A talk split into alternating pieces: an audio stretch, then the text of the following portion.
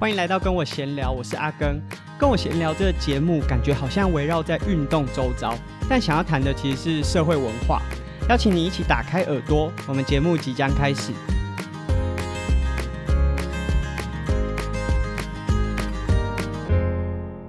这一集节目播出的时候啊，应该会是二零二零年的最后一个单集了。所以今天的节目，阿根想和大家呢稍微回顾一下，在过去这一年当中做哪些事情，可能有哪些的成长，或者是觉得还需要改进的地方。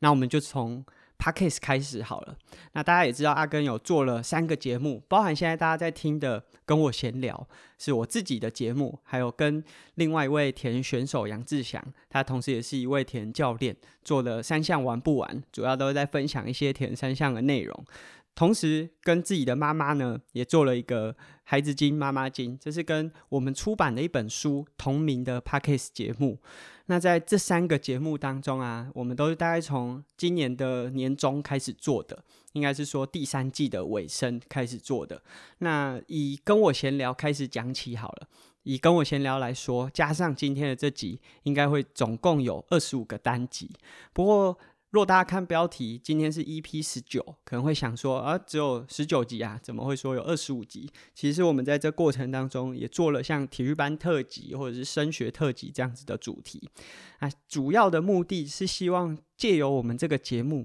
让大家对运动有更多一层的想象和认识。啊，相信其实蛮多的听众目前也都还没有运动习惯，大家对运动来说。其实都只是像我们以前体育课认知的，它可能就是你在练习投篮啊，修正了手法、持球方式，或者是投球的角度，让你从一颗不会进的球变成会进的球。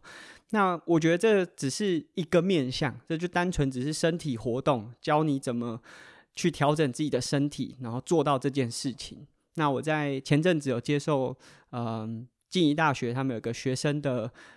新闻报道的平台，然后做了一个访谈。那在访谈的尾声，我有分享我认为的体育到底是什么样的样貌。我觉得重点是我们可能在训练的过程中会有所成长。很多人都会把这个成长的呃结果和原本进步了多少当做是成效，可是忽略了很多东西。举例来说。你可能会从练一百公尺的跑步十五秒变成十三秒，在这过程中，很多人会认为进步两秒的人比进步一秒的人还要优秀。可是重点真的不是那个秒数之间的差异，而是你从十五秒进步到十三秒，它其实是很多的累积和呃，不管是你的失败或者是错误，你去调整之后，让你变成可以进步。这个才是最重要那个过程。那有些人可能他的呃身体素质比较好，或者是说他学习的速度比较快，让他可以很快的就有比较明显的进展，也就是他秒数进步比较多。他或许在这部分比较擅长，可是也不能代表说只进步一秒的人就不够优秀。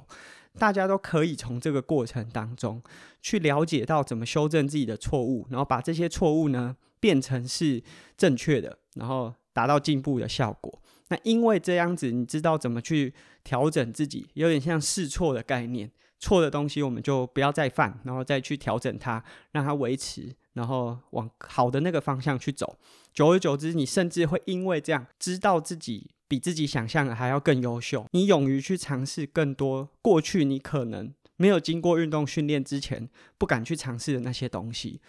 我觉得最明显的就是像我们在练铁人三项的，很多人过去看到开放水域海，他就是不敢跨出那一步。可是到了可能练了一两年之后，他越来越了解自己的能力，他知道说只要他足够的努力练习，然后有安全的训练环境，还有一些手段，他就可以往他过去不敢尝试的那些方向去尝试。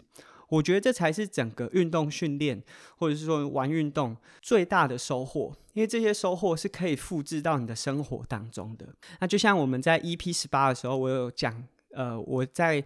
第一年写赞助企划书，然后争取厂商的资源的时候，写了五十几封的赞助企划书都被拒绝，就是都是负负面的回馈回来。那我在很多可能演讲啊，或者是一些座谈的时候，有讲过这个故事，蛮多人都会认为说啊，我怎么会愿意可以支撑到就是五十几封，还是有继续尝试？很多人都会说，一般人可能三五封就放弃了。其实我觉得这就是运动的差异，因为就像我们常听到打棒球，你只要十次打击里面有三次打得好，就是优秀的打击者。运动每个项目都是一样的，你在这个过程最后成功的这个过程，前面一定是经过几千次、几万次的累积。所以，即便我们在生活当中遇到很多挫折，我们都可以把这样子的思维放进去，那这变成是一个优势。那我觉得我我这个节目跟我闲聊，就是希望把这样子的一些范例呢分享给大家。那我们在这个节目当中也访问过六个来宾，每个来宾生活的背景啊、学习的背景啊，或者是现在有些是学生，有些已经出社会，出社会的工作内容也都很不一样。很希望说，哎，用这样的方式让大家认识各式各样不同的面相。只有这样不断的去认识不同的人，去听他们不同的声音，最真实的那些声音，你才会有真正的同理心。不然我们讲的同理心都是假的。你在表面上好像哦很理解对方，可是回到家跟你的另一半或是你比较熟识的朋友，就开始屌啊屌说哦，我今天遇到那个人又怎么样？你不并不是真正的同理心的时候，其实那个思维是截然不同的。你没有办法站在对方的角度想，其实很多时候。那并不是对方的损失。那我希望说，借由这样的节目啊，尤其是可能很多听众是年轻的运动员，早一点呢，让自己跳脱，只是站在自己的角度去想，其实我觉得是一个很有优势的武器。那今年呢、啊，二零二零年，也许再过十年之后，对大家来说都会是一样的，就是这一年最重要的事情，就是疫情的发生。在过去这一整年当中，不管各行各业，应该都饱受了这个疫情的摧残啊！我妈很有趣，她今年退休嘛，她就说她当校长的第一任遇到了 SARS，最后一任遇到了这个肺炎的疫情，啊，算是一个有始有终啊，其实是一个在苦中作乐啊，因为其实，在疫情那段时间，她真的超忙的。因为政策可能会随时调整啊，然后各校可能有像毕业旅行啊、有校庆啊、有运动会啊，各式各样的活动，随时都要不断的去调整。那调整也不是说调调完了大家就会满意，很多家长还会来抱怨，所以这其中的问题也让他在这个最后一任校长当得非常辛苦。这个二零二零年的疫情对各行各业都有影响。那我自己本身，阿根本身有一个工作室，对我自己的工作室来说，影响并不算大。但是在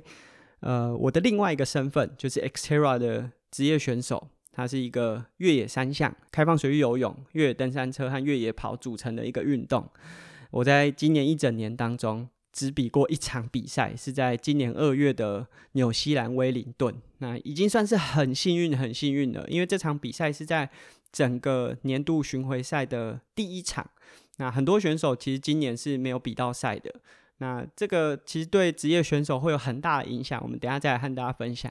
今年我原本是要预计比八到十场的比赛。我在二零一九年比了六场，全部都是在亚太区。今年我本来是想要往呃不同的赛事环境去挑战，所以有规划了一些，例如说欧洲的比赛或者是美洲的比赛。本来是既期待又怕受伤害，因为国外选手到了欧陆或者是美国巡回赛，它的强度也好，都会和亚太区有截然不同的差异。呃，不管说是去年年底、今年年初的准备，或者是在赛事的规划上面，其实想了很久。但是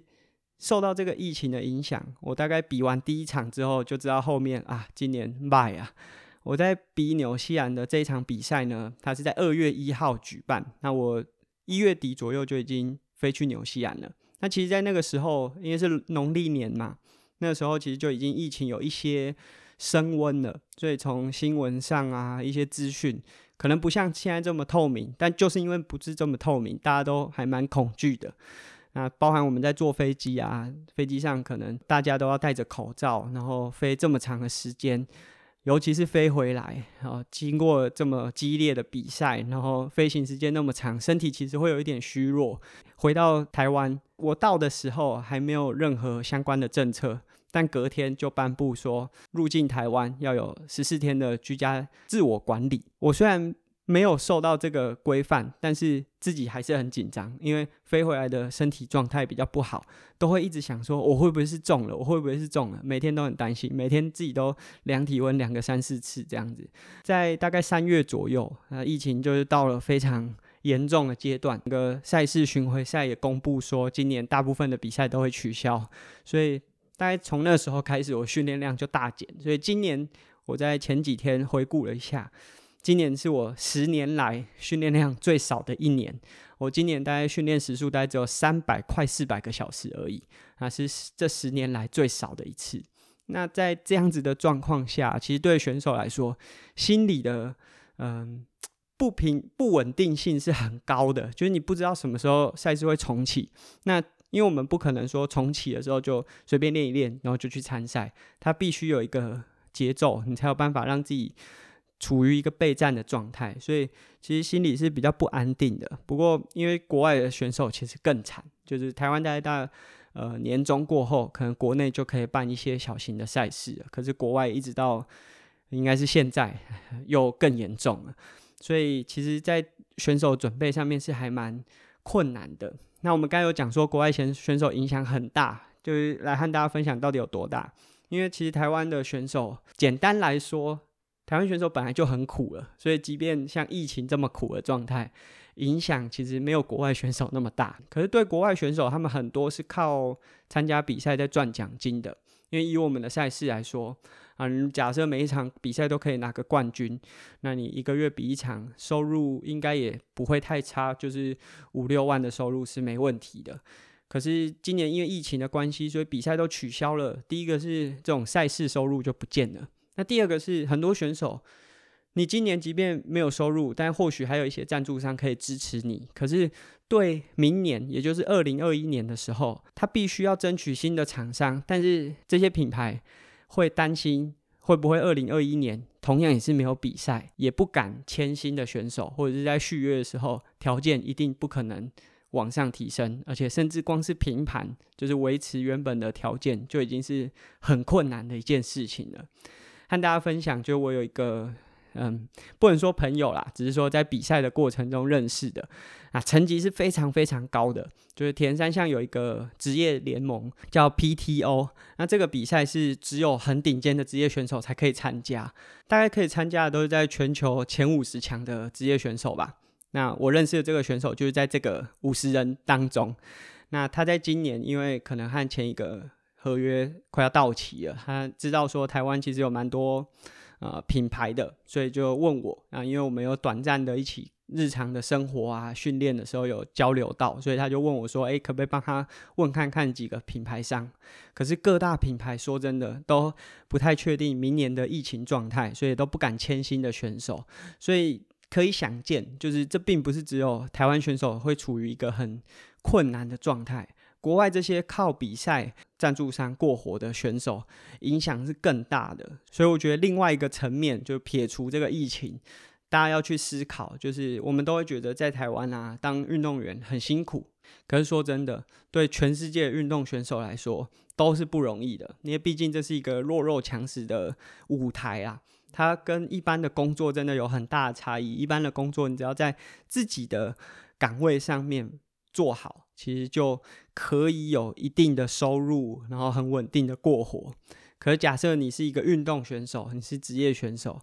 你没有办法到全世界前几名的话，其实就真的是非常辛苦的一件事情。所以我觉得大家不要只是看国外很美好的那一面，看最顶尖的那些选手，那可能十年才一个。所以有时候要去思考一下。你的价值在哪里？那其实我们在前面几集也讲了很多。那今年既然疫情不能比赛，所以我当然也就做了蛮多不一样的改变啊。第一个当然就是现在在录的 Podcast。那今年也写了书，包含去年就开始写的教科书，今年正式推出了。所以现在在国中应该有蛮多学校已经正在使用。那我们把铁人三项写进教科书，在我们其中的 podcast 里面也有稍微提到。那我自己有出了一本跟妈妈出的《孩子经妈妈经》，那这本书我猜销售应该也不会太差。然后我们也因为这样子开了一个 podcast。那不过《孩子经妈妈经》这个节目到目前为止已经是停止更新的一个状态。可以和大家分享一下为什么我没有继续把这个节目继续做下去。这是一个以书本为主的 podcast 节目，所以我们其实是希望说，因为《孩子经》《妈妈经》是一个亲子教育主题的书，那可能跟教养有关，然后可能跟世代间的沟通有关。其实我自己本来的想象啊，是说我们在做这个节目啊、可以让更多的亲子在沟通的时候更认识彼此。我觉得这很重要，因为大家的利益都是良善的。我指的是说，孩子和妈妈在沟通的时候。利益都是良善的，但是表达方式或许不同，导致没有办法沟通。我和妈妈之间的沟通其实是有一些可以当做大家参考的，但并不是每个都值得复制。但是至少可以当做大家的参考。那我们录了五集，我觉得停止的原因有几个。第一个是啊，我跟妈妈也是一个在台北，一个在彰化，那录音的时间比较不稳定，所以我们选择是两周更新一次。其实以更新来说，或者主题的设定，我觉得都不难。啊，我也把呃整个流程都已经想过了。那我觉得最大的原因呢、啊，是毕竟这个 Podcast 是一个很新的平台。那我当初是蛮希望说可以获得更多资源。我指的资源，并不是说给我钱来做这个节目，因为其实我本身就蛮想做这个节目。我希望的资源是说，不管是出版社也好，或者是一些协力的伙伴。可以帮忙分享这些节目，让更多人知道。这其实是很简单的一件事情，但是因为这个平台太新了，那或许在出版社他们有一些比较传统的做法，导致我自己在做这个节目的时候，会感觉好像我自己一头热的在做。我觉得有点讲白了，就是热脸贴冷屁股，有点辛苦啊。导致到后来，我觉得做热情也慢慢消退了。那但是我还是很希望，如果未来有机会的话。可以把这个故事，或许用我们自己的 podcast，就是跟我闲聊 podcast，把它做出来。我觉得这就是世代差异啊，毕竟我们就是一直在接触一些新的资讯，那我们很快速的可以知道哪些媒材、哪些平台适合用什么样的方式来呈现。但其实对，也许是这个行业已经做很久的人来说，他们对这个改变或许会有一些恐惧。那我觉得。这毕竟是每个职业可能都会有的问题，就像我们这些玩运动的，如果有一天想有人想要改变我们的运动规则，或者例如说国手选拔制度，我们也都会有一些害怕。所以我觉得这也不是。呃，有哪一方是有错的？只是在这个过程中没有办法做到我一开始想象的，就是 Podcast 在做的过程中，出版社也可以协助我们一起推播这个内容啊，甚至帮助书本有更好的销量。出版社可能还是比较擅长一些他们过去擅长的一些宣传方式。希望未来有机会的话，还是可以做这本书。其实内容还有很多，还蛮值得再把节目继续往下做下去的。所以也就是说，我现在有三个节目，其中一个已经停下来了。据说以目前 Podcast 节目的平均寿命大概是四点七个月。那以跟我闲聊和三项玩不玩，基本上都已经有超过这个呃发布的周期和时长了。所以说，虽然我停掉了一个节目，但希望另外两个呢还可以继续长命百岁活下去。那今年除了像写书啊，然后录 Podcast 啊这些活动之外，这感觉是比较静态的活动。今年有个比较特殊的，就是我成为铁人三项国家队的青少年助理教练。那我觉得这是一个很对我来说很特别的突破啦，因为过去其实不只是铁人三项，就各个国家队的教练，他一定基本上会是科班选手。那即便不是科班选手，他至少也有国家队资历，或者是说是在这个体系里面的。那到底什么是科班选手？因为大家可能会觉得说，我读的也是体院，阿根读的也是体院，不就也是科班吗？但是毕竟我读的是运动科学，其实我们比较偏学科，在我们系上基本上没有人是继续练下去的，更不用说代表学校，就不太有人有机会可以代表学校去参加比赛，多数还是这些竞技学系。那我自己在铁人三项里面啊，扣除掉 Xterra 后来注册成呃职业组的选手，我不止没有入选过国家队，我是连参加台湾就是地方型的赛事精英组的经验都没有，所以我觉得就是能够进入到国家队去担任助理教练，算是不管是对我来说，或者是对整个协会，应该都是一个突破。就是过去这些教练都是有国家队的经验，不管是选手面，还是他在科班担任很长的时间，甚至很多是校队教练。我完全没有这样的背景之下，国家队还愿意让我进去担任教练，是一个很大的突破。其实我觉得这样的突破啊，当然因为我自己是呃。这种非体制内的，我自己讲好像有点嗯不公正，但是我觉得这是一个好的开始啊，因为在过去如果都是科班的教练，并不是说科班的教练不好，而是说就是声音会变得比较单纯，单纯就是以竞技选手的角度出发，那很多面向是比较难顾及到的，当然他们在。专业指导上面，我觉得是毋庸置疑。但是毕竟，尤其是以青少年这个区块，其实还有很多的人格养成也好，或者是很多的呃能力的建立，是需要在青少年的时候就慢慢的去逐步累积。这些累积不是绝对不是只有竞技表现。那如果国家队有开始意识到这些事情的话，我觉得这一定是一个很大的突破，而且对小选手来说也是很有帮助的。讲了那么多啊，今年虽然没有比赛，其实也做了蛮多事情的。那我觉得对明年来说，当然第一个最期望的就是整个疫情可以有告一段落啊，不管是疫苗啊，还是整个疫情可以降下来。那光是这个疫情可以淡下来，就有很大的改变了。第一个就是大家可以正常的出国，所以代表。以阿根来说，如果要出国比赛的话，就可以恢复正常。那第二个，各个产业之间也都会有恢复到一个比较正常的状态。那这当然是一个比较大的愿望，因为这已经是全球等级了。那以阿根来说，比较近的愿望就是希望可以在明年的一月呢，婚礼很顺利的举办。